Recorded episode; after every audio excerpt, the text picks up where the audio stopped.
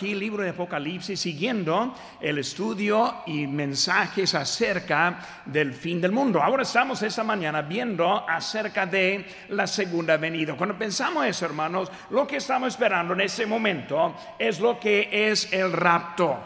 O sea, cuando Cristo viene a llevarnos a nosotros los creyentes en el aire con Él para llevarle antes de la gran tribulación. Recordando, hermanos, que en los siete años que va a durar el tiempo aquí es la tribulación y los últimos tres años y medio es la gran tribulación. Ahora, mientras los creyentes estamos en el cielo con dos eventos principales. El primer evento es el tribunal de Cristo, en cuanto que Cristo va a juzgarnos a nosotros por lo que nosotros hicimos aquí en el mundo, por nuestra obediencia. Y luego Él va a estar premiándolos a nosotros quienes estamos obedientes en este tiempo. Ahora también es la cena del Señor y por la cena va a estar allá en, el cielo. Yo siempre digo que en esa cena va a ser incluido los chiles rellenos, soy seguro en eso y vamos a tener un buen tiempo allí con el Señor en los siete años y el mundo aquí va a estar sufriendo.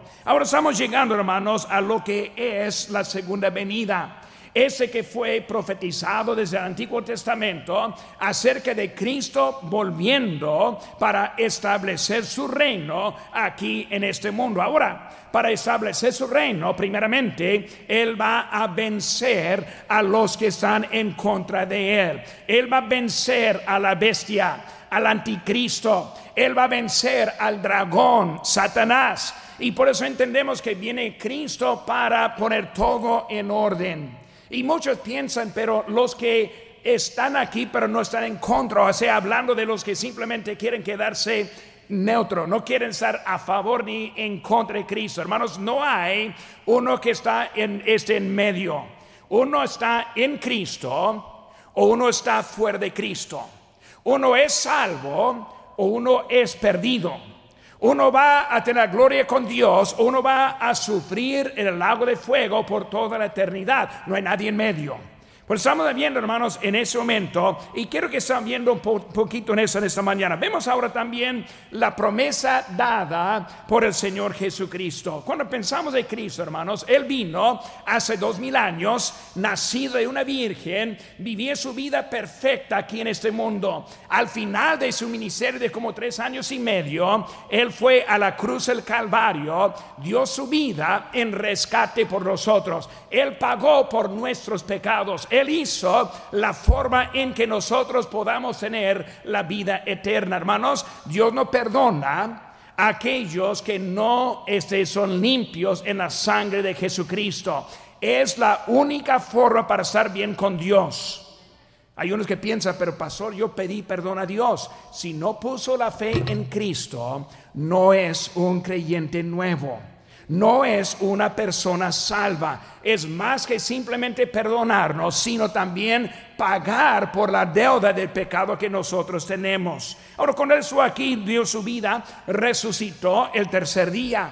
Y luego por 40 días estuvo aquí enseñando, predicando, hablando, enseñando a los que estuvieron aquí en ese tiempo. Ahora, al final de los 40 días, Él ascendió al cielo. En Hechos 1 nos dice en versículo 10, cuando ellos, y cuando ellos con los ojos puestos en el cielo, entre tanto que él se iba, y aquí se pusieron junto a ellos dos varones con vestiduras blancas, los cuales también les dijeron, varones galileos, ¿Por qué estáis mirando hacia ese al cielo? Este mismo Jesús que ha sido tomado de vosotros al cielo, así vendrá como le habéis visto al cielo. Hermanos, estamos hablando de lo que es la segunda venida del Señor Jesucristo. Así va a volver. Él se ascendió como el cordero. Él regresa como el rey. Él se encendió como el sacrificio para darnos la vida eterna. Él regresa para recuperar lo que es de Él aquí en este mundo. También vemos la profecía. En la profecía de Él vemos que hay como 300 profecías acerca de la venida de Cristo, la primera venida. Pero hermanos, hay como 1845 acerca de la segunda venida. Cuando pensamos de Cristo viniendo, es algo bien profetizado en las palabras de Dios. Cuando pensamos en los detalles acerca de la segunda venida, vemos que primeramente Él viene físicamente y personalmente. O sea, así como fue, va a volver físicamente y Él mismo va a venir. Él viene, hermanos, como el Hijo del Hombre, el Hijo del Hombre glorificado, pero la misma apariencia de aquel tiempo. Muchas veces pensamos, pues ojalá que hubiéramos vivido durante los días de Cristo a verlo y andar con hermano cuando él venga vamos a reconocerle así como fue en ese tiempo. Él viene literalmente él viene visiblemente él viene en las nubes del cielo él viene con una exhibición de gloria. O sea cuando él viene viene con poder y majestad. Él viene hermanos con sus ángeles en Mateo nos dice. Él viene hermanos con la novia o sea la iglesia. Él viene al monte de los olivos. Él viene, hermanos, con triunfo y con victoria. Cuando hablamos de Cristo, cuando Él viene, vamos a pasar minutos ahora pensando en ese día, recordando el rapto ya pasó siete años antes. Nosotros, los que somos salvos, ya estamos con Él ya pasamos el tiempo allá con el tribunal, con la cena, ya montados en, caballos, volviendo junto con Él. Hay que, hay que pensar, hermanos, que los siete años acabaron, Él viene para tomar su reino aquí en este mundo. Hermanos, cuando leímos ahorita aquí en Apocalipsis 19, que tenga su Biblia abierta en esa porción y vamos a viendo algunas poquitas cosas que nos pueden ayudar en esta, en esta mañana. Hermanos, cuando pensamos de Cristo, vemos que Él nos dio la oportunidad de conocerle a Él. Muchos piensan, ¿por qué no ya ha venido el Señor? Tarda tanto en venir, hermanos. Qué bueno que no vino hace 500 años, porque nosotros estaríamos en ese tiempo. Dios esperó en su gracia, en su misericordia, dándonos a nosotros oportunidad. Los que están aquí esta mañana, que no conocen a Cristo, Él ahora está dándole otra oportunidad de recibir a Él como su Salvador personal. Pero ¿cómo va a ser ese día? Cuando Él viene en ese momento, ven primeramente, hermano, la primera cosa es la apariencia de Cristo. Y vemos como Él está llegando, vamos a imaginar un poquito, viendo la palabra de Dios, entendiendo cómo va a llegar Él. Vemos unas cositas de Él. Cuando hablamos de su descripción de cómo es de Cristo, y los versículos 11, 12 y 13 nos habla acerca de su descripción. Primera cosa, hermano, que vemos es su gloria. En versículo 11 de nuestro texto dice, entonces vi el cielo abierto y aquí un caballo blanco y el que lo montaba, montaba se llamaba fiel y verdadero y con justicia juzga y pelea. Vemos, hermanos, en su gloria. Primera vez que no vino, nació de una virgen en un pesebre, un establo, porque no había lugar para él. Nadie recibiéndole, nadie ahí con pues con la majestad que él merecía. Él vino como sacrificio nuestro. Él vivía su vida en humildad dando su vida al final hasta todo lo que tenía para nuestra salvación. Pero hermanos, en esta venida lo vemos muy diferente. Él no es el humilde que vemos en ese tiempo, ahora Él es el rey con su majestad. Vemos la gloria de Él físicamente, hermanos. No podemos imaginar mucho acerca del cielo. ¿Dónde está el cielo? Cuando hablamos del cielo, hermanos, estamos diciendo, pues el cielo está arriba. Está en el cielo, está allá arriba. Pero ¿dónde está arriba? Cuando vemos la Biblia, hermano, hay muchas cosas que vemos que primeramente, más bien es al lado del norte. Ahí estamos viendo dónde está el cielo. ¿Dónde está? No, no lo podemos ver. Pero hermanos, en un momento lo veremos o lo verán los que están aquí. Lo que vemos, hermanos, en versículo 11. Entonces vi el cielo abierto. En Apocalipsis 6 está hablando de cómo peregrino está abriendo el cielo. Es algo que nosotros con nuestros ojos, en donde nosotros vivimos, no lo podemos ver, pero un día lo veremos. Un día vamos a ver cómo está en eso, el cielo abierto. ¿Y lo quién está allí? Pues el fiel y verdadero. Cuando pensamos de las palabras que escribe a nuestro Señor Jesucristo, primero, hermanos, es la palabra fiel. La palabra fiel. Hermanos, Él es fiel. Y hay muchos que no cuentan en la fidelidad de nuestro Señor. No piensan que Él va a hacer lo que Él dice que lo hará. Hay muchos que rehusan poner su fe en Cristo pensando, no, pues Dios me va a perdonar, Dios me va a pasar de este lado al otro, no entendiendo que Él es fiel, Él es fiel a su palabra. Hermanos, lo que Él ha dicho, así será hecho. Lo que Él nos ha hablado es algo que va a suceder. Cuando Él habla del infierno, cuando Él habla del lago de fuego, Él está hablando de un lugar literal. Él es fiel a su palabra. Hermanos, Cristo no es mentiroso. Cuando dice algo, eso va a ser. También es fiel a su plan, a su plan. Ahora, su palabra está escrita, su plan ahora está saliendo. Y como vemos en ese día, hasta que cada semana vemos más señales desde Washington, desde otros lados de nuestro mundo, que indican que los humanos se están poniendo en contra de Dios. Hermanos, es más que nunca los que oponen a nuestro Dios de propósito, los que oponen al pueblo Israel, los que ahora están alistándose para el evento que estamos viendo en este momento. El plan de Dios es seguro. Él va a venir en el tiempo que Él decide. Él va a llegar al momento indicado. Él va a poner todo en orden como Él está haciendo el plan. Él no está movido por ningún otro, sino Dios mismo, su, su palabra, su plan y también su promesa. Cuando hablamos de la promesa de Dios, hermano, vemos unas cositas. El verdadero. En Juan 14 se dice, Jesús le dijo, yo soy el camino y la verdad.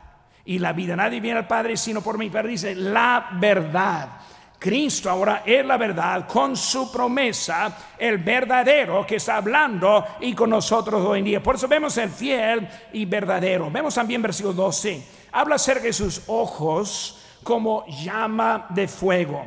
Cuando pensamos en esos ojos de Cristo como llama de fuego, indica dos cosas principalmente. La primera cosa indica es que Él ve todo.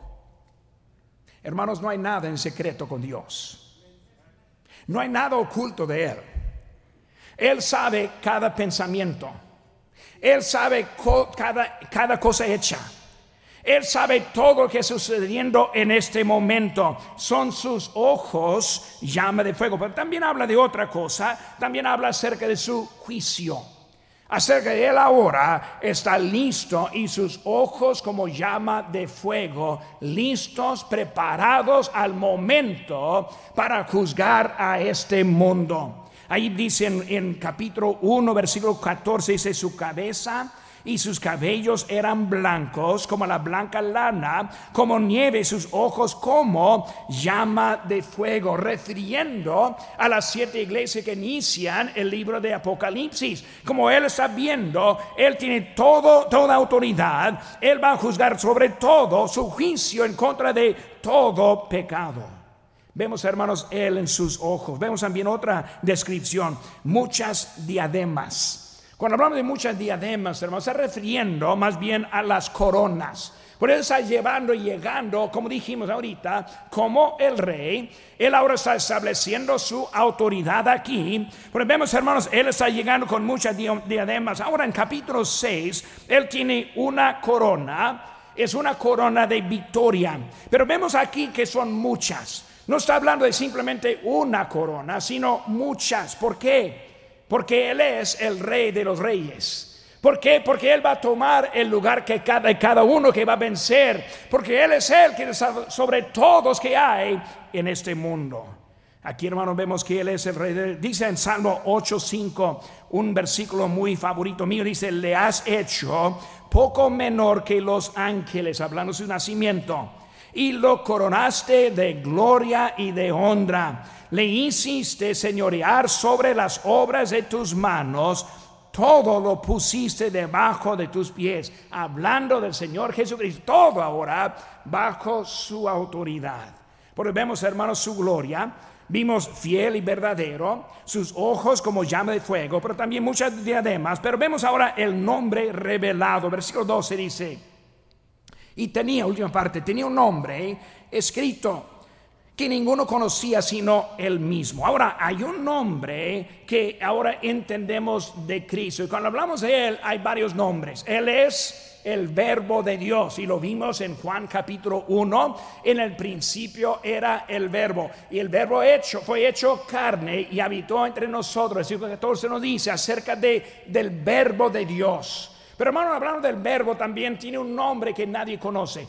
Dios tiene poder y autoridad que ninguno conoce, pero va a ser revelado en ese tiempo. Pues está llegando con descripción, hablando acerca del grande que hay. Cuando hablamos de la batalla eh, de Amargedón, más bien es la matanza de Amargedón. No hay mucha batalla, no hay nadie que está peleando. De la boca de él va a salir la espada que va a herir y matar a los que están en contra. Ninguno va a ser herido en ese tiempo, solo los de este mundo. Vemos, hermanos, él en su descripción, pero también vemos la declaración. En versículo 14 nos habla acerca de la declaración de Cristo. ¿Qué vemos con él? En versículo 14 habla que viene con sus ejércitos. ¿Quiénes son ellos? Nosotros que somos salvos, somos parte de sus ejércitos. Le vamos a acompañar a Él. Él está haciendo la guerra, Él está terminándola, Él está estableciendo su reino y nosotros tenemos el beneficio de acompañarle a Él. Vemos, hermanos, su posición. Vemos que ese ejército le sigue. No va adelante, sino le sigue. Vemos, hermano, que nosotros, los creyentes, los que estamos en Cristo, le seguimos a Cristo. No le mandamos. No le decimos a Él lo que nosotros necesitamos. Él sabe mejor que todo lo que necesitamos en nuestra vida. Le seguimos. Le seguimos. En ese mundo le seguimos. Cuando venimos con Él en ese día, día le seguimos.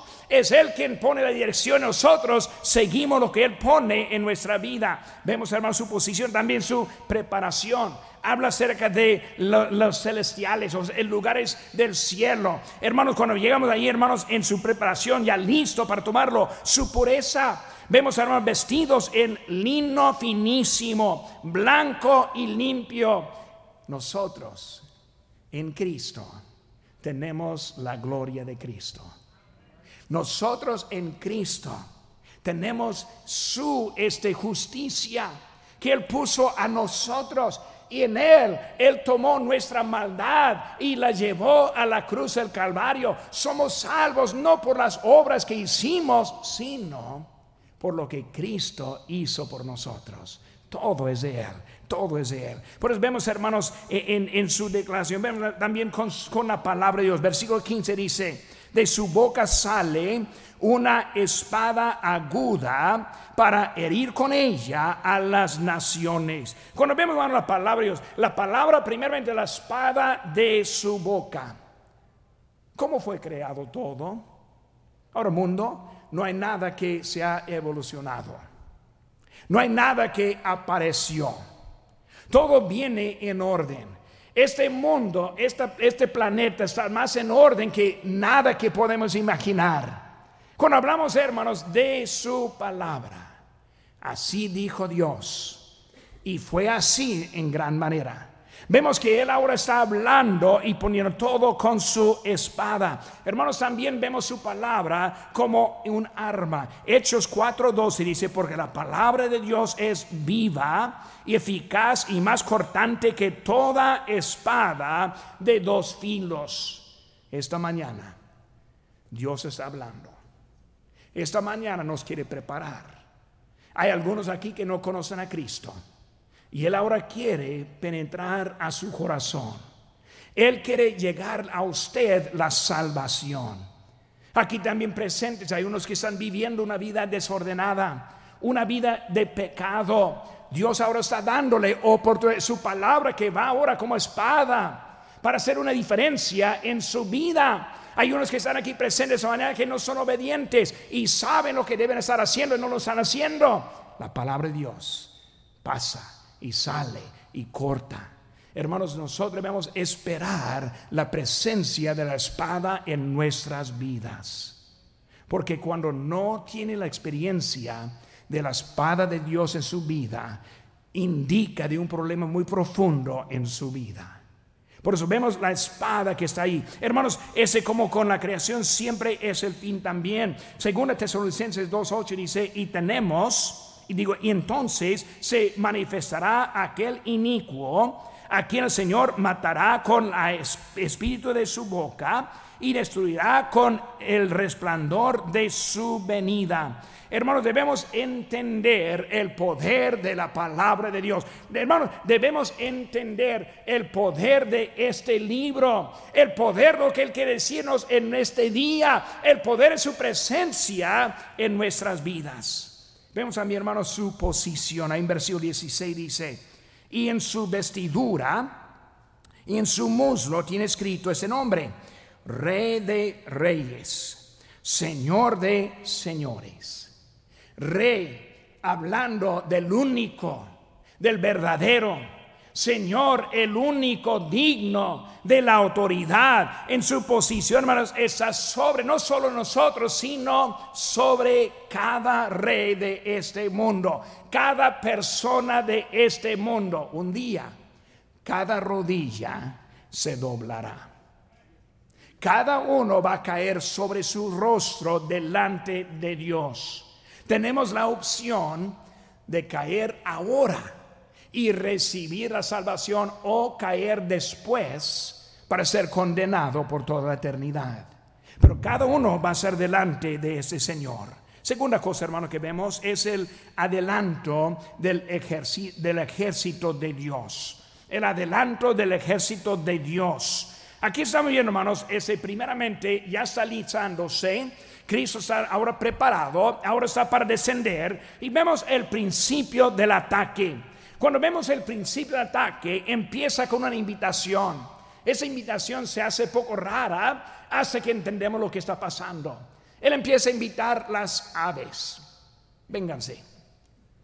Vénganse. Tengo algo, eh, un premio para ustedes. Pues empieza con una invitación a las aves, congregarse, estar preparados Siempre estoy pensando mucho cuando Cristo nos llama a congregarnos, no dejando de congregarnos como algunos tienen por costumbre. Hermanos, estamos en el momento de congregarnos alrededor de la palabra de Dios. En ese momento vemos que Él está llamando a las aves, la creación. Ahora vénganse y van a ser obedientes, van a llegar a la presencia de Cristo, van a estar esperando lo que Él está invitando a ellos. ¿Para qué? para una gran cena.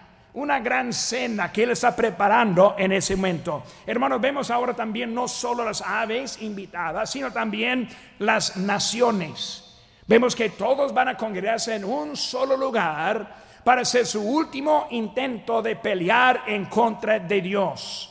Y ahora están ellos reunidos, las aves reunidas, las naciones reunidas, todos listos en una localidad específica. Dice la Biblia en, Apocalipsis 16, 16, y los reunió en el lugar que en hebreo se llamaba Armagedón.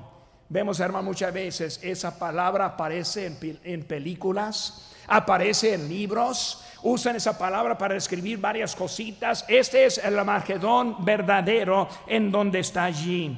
Hermano, muy interesante porque significa lugar de matanza. Interesante. Satanás, él ya sabe.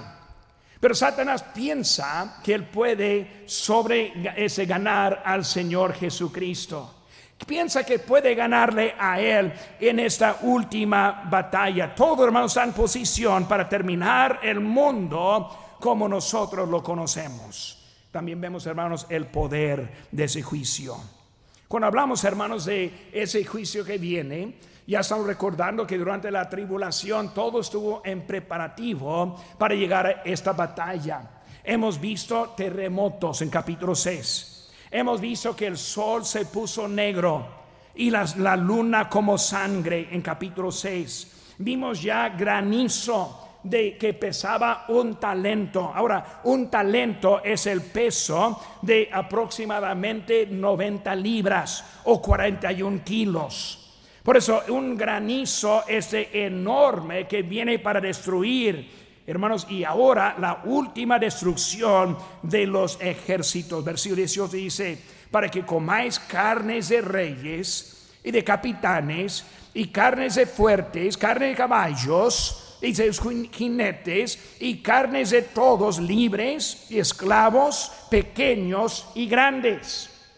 Todos los que están ahí presentes van a ser parte de esta gran cena para las aves en ese tiempo. El poder, el poder. Por eso hemos visto, hermanos, su apariencia. Hemos visto el adelanto del ejército. Vemos un, número tres, hermanos, la asignación del juicio de Cristo.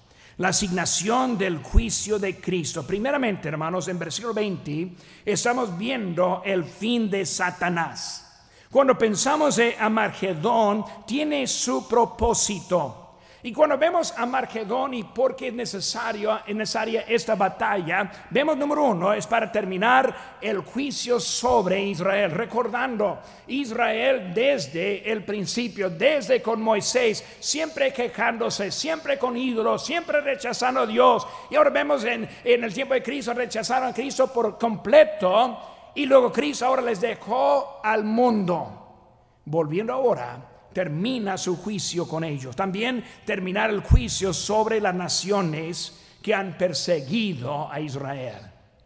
Hermanos, nosotros como nación, nuestra posición es defender de Israel. Nuestra posición es estar al lado de Él. Todavía la mayoría de los políticos andan en esa posición, gracias a Dios. Hermanos, es la única esperanza que nosotros tenemos como una nación. Si no defendemos al pueblo de Dios, estamos ya en ruinas. Hay unos y otros que no, que están en contra de Israel, al lado de los árabes o palestinos y vemos que ellos están oponiendo lo que Dios, hermanos, en ese momento los que están en contra de Él o de ellos van a pagar ese precio. Va a juzgar también a todos los que rechazan al Señor Jesucristo. Ese bebé del pesebre, cada diciembre, el tiempo de pensando su nacimiento ese, ese hombre de ministerio que hizo, que fue la cruz del Calvario y cada, cada año en la Semana Santa enfocamos en su sacrificio. Nosotros más bien el domingo de la resurrección, cuando Él venció la muerte, Él está en el cielo, dice Él preparando lugar para nosotros.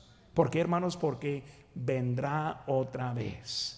Vemos, hermanos, que está hablando y Satanás va a pagar. Él va a ser juzgado, hermanos, por su decepción. Según el Tesalonicenses 2.8 dice, y entonces se manifestará aquel inicuo a quien el Señor matará con el espíritu de su boca y destruirá con el resplandor de su venida. Hermanos, Él va a ser puesto en el lago de fuego. Ahora estamos hablando, hermanos, de la segunda venida desde el Antiguo Testamento, 1845 veces profetizado la segunda venida.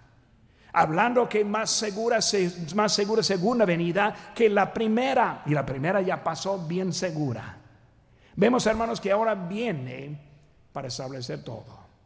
Ya pasó el rapto. Nosotros que estamos en Cristo estamos en, en la presencia de Dios. Ya pasó la tribulación todas las dificultades, todos los muertos que va a haber en ese tiempo. Y ahora la última batalla en su segunda venida. Semana próxima vamos a ver lo que él estableció llegando de esa batalla. Pero hermanos, en esta tarde, lo que es más importante es que nosotros estemos en el equipo de Cristo. Porque no solo es Satanás quien va a ser destruido y el fin de él, sino también el fin de sus seguidores. En versículo 21 dice, y los demás fueron muertos con espada. Porque vemos, hermanos, que no solo Satanás, sino los seguidores. ¿Seguidores de quién? Seguidores de Satanás. Seguidores de la maldad. Los que rechazan a Cristo, los que rechazan al pueblo de Dios, los que rechazan la dirección de Dios en su vida. El fin de ellos está descrito aquí en este momento. ¿Qué es importante ahora? cambiar equipo. Tal vez alguien aquí en esa mañana nunca ha llegado el momento de confesar sus pecados a Cristo y recibirle como su único y suficiente Salvador personal. Es la única manera para escapar la ira que vamos a ver. Recibirle como su Salvador. Y luego cristiano, piensa en los demás, los amigos, familiares, colaboradores que están en ese momento sin Cristo.